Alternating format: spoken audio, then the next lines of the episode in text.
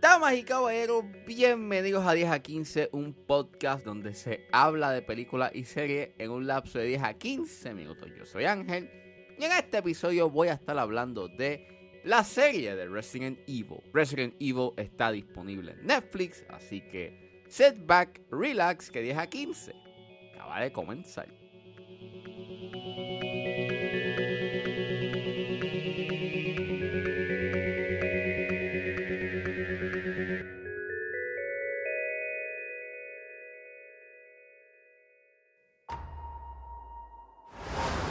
said the world would end in 2036. But they were wrong. The world ended a long time ago. Resident Evil. Es una, es una serie desarrollada por Andrew Dabb y es dirigida por Rachel Goldberg, Branwen Hughes, Rob Seidenglans y Batan Silva. Y el elenco lo compone Ella Balinska, Tamara Smart, Sienna Agudong, Adeline, Rudolph, Lance Reddick y Paola Núñez. Y trata sobre luego de tres décadas después del descubrimiento del virus T, un brote revela los secretos oscuros de la corporación Umbrella. Pues claro, esto está basado en la serie de juegos de Capcom y no es la primera vez que se, hace una adaptación live action de, de Resident Evil. Obviamente están las películas este, protagonizadas por Mila Jovovich y yo no las he visto todas, solamente vi la primera y la segunda y la tercera. Vi las primeras tres. Resident Evil, pues, la primera pues no está tan buena. Y en verdad yo no le tenía mucha fe a este proyecto. Yo básicamente lo veía como, pues, una serie de Netflix que maybe eh, no le van a dar muchos chavos, que va a tener un presupuesto bastante limitado, pero que tiene el nombre de Resident Evil. Y pues por eso es que básicamente lo están haciendo, para atraer a la fanaticada de Resident Evil. Y nada, la vi y... ¿Verdad? No está tan mala como pensaba que iba a estar no es buena. O sea, no es un masterpiece. Está lejos de ser un masterpiece. Y es bastante genérica. Like, es súper genérica. Si vas a Rotten Tomatoes, esta serie tiene un 53% eh, en el porcentaje de los críticos que les gustó la serie. Y tiene un score de la audiencia de 23%.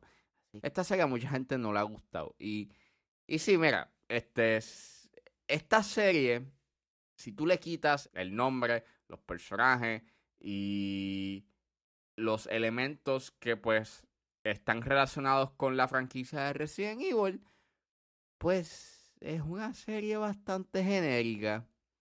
Y en verdad es genérica, pero por lo menos me sorprendió por lo menos que no fuese tan mala. Por lo menos en, el aspecto técnico, porque siendo una serie de Netflix que tú digas, pero mano, este es de Netflix, sí, pero el issue está en que a veces hay varias series de Netflix que se nota de que no le dan mucho presupuesto o que no tienen un gran presupuesto, que se puede ver unas limitaciones a nivel técnico. En este caso, me sorprende el que pues se vea bien. Like, visualmente está decente. Like, es un buen diseño de producción, hay unos tiros bastante creativos, la, la paleta de colores sorprendentemente eh, no tiene el. No se siente like TV quality like, se siente bastante cinematográfico y, y, tiene un buen contraste, un poquito desaturado. A, a, veces me acordaba un poco como que al, a la paleta de colores de The Handmaid's Tale.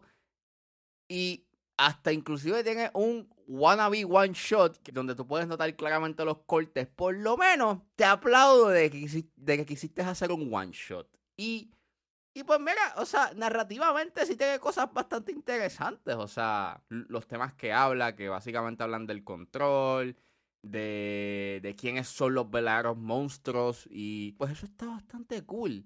Y hay unos momentos narrativamente hablando que están cool, ¿no? que por lo menos entretienen. No trae nada a la mesa, pero por lo menos está entretenido, ¿no? Está para pasar el rato. Y eso es su trabajo, por lo menos en be intriguing por, eh, eh, eh, en ese momento. Mi issue con esta serie, básicamente todo se basa en su edición, porque tienes básicamente dos storylines. Tienes el storyline del pasado y, un, y el storyline del presente, que transcurre como en el 2036.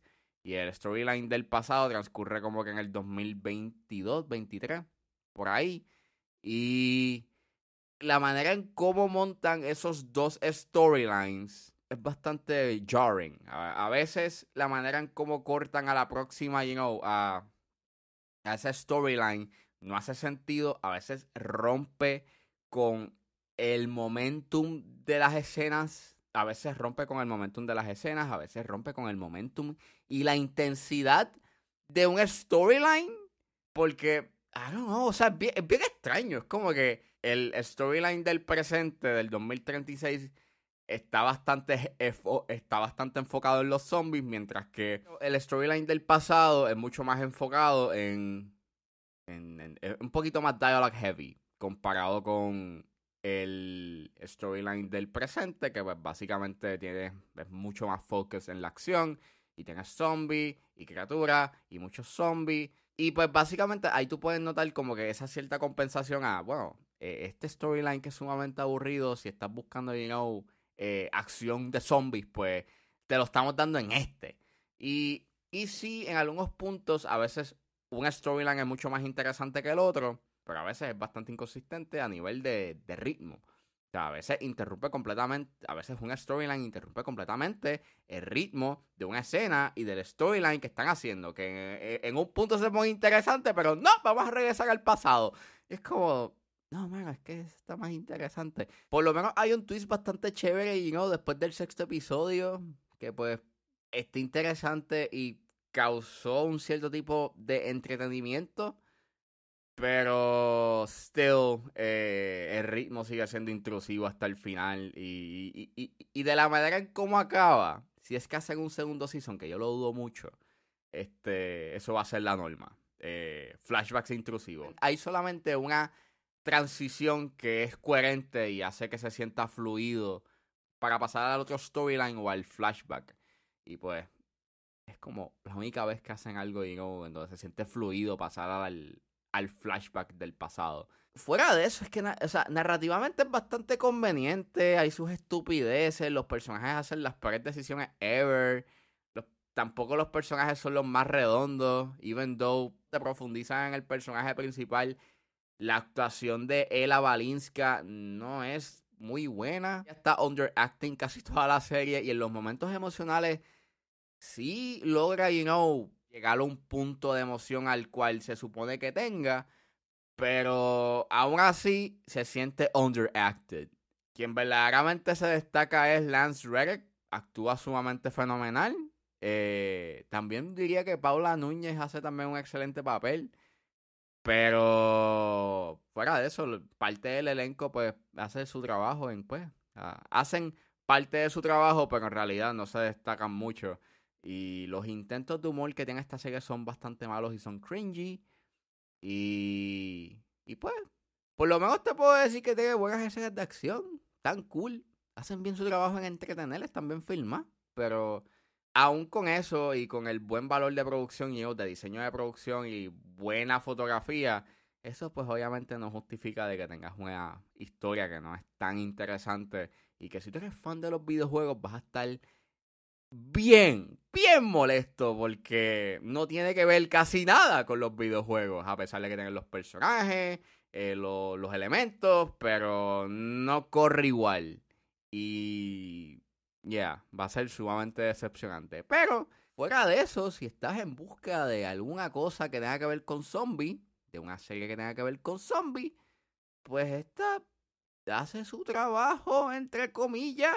Está a su discreción si la quieren ver. Pero yo creo, para mí, a mí me huele que por el desempeño que tenga esta serie, no me sorprendería si en uno o dos meses Netflix eh, cancela esta serie porque en verdad no está creando ruido. No he escuchado a nadie de que esté viendo esta serie. Y, y pues, o sea, con razón, porque en verdad es una serie bastante genérica. Y vuelvo, se los dejo a su discreción si la quieren ver, pero si tú eres fan de la serie de videojuegos, este, esto no. Esto no es. Esto, esto no es una adaptación fiel. Para nada.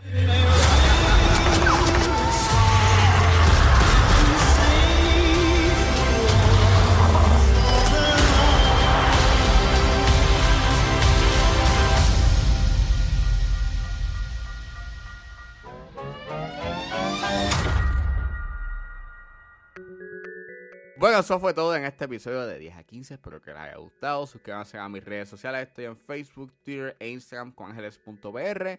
Recuerden buscarme su proveedor de podcast favorito como 10 a 15 con Ángel Serrano. Gracias por escucharme y nos vemos en la próxima.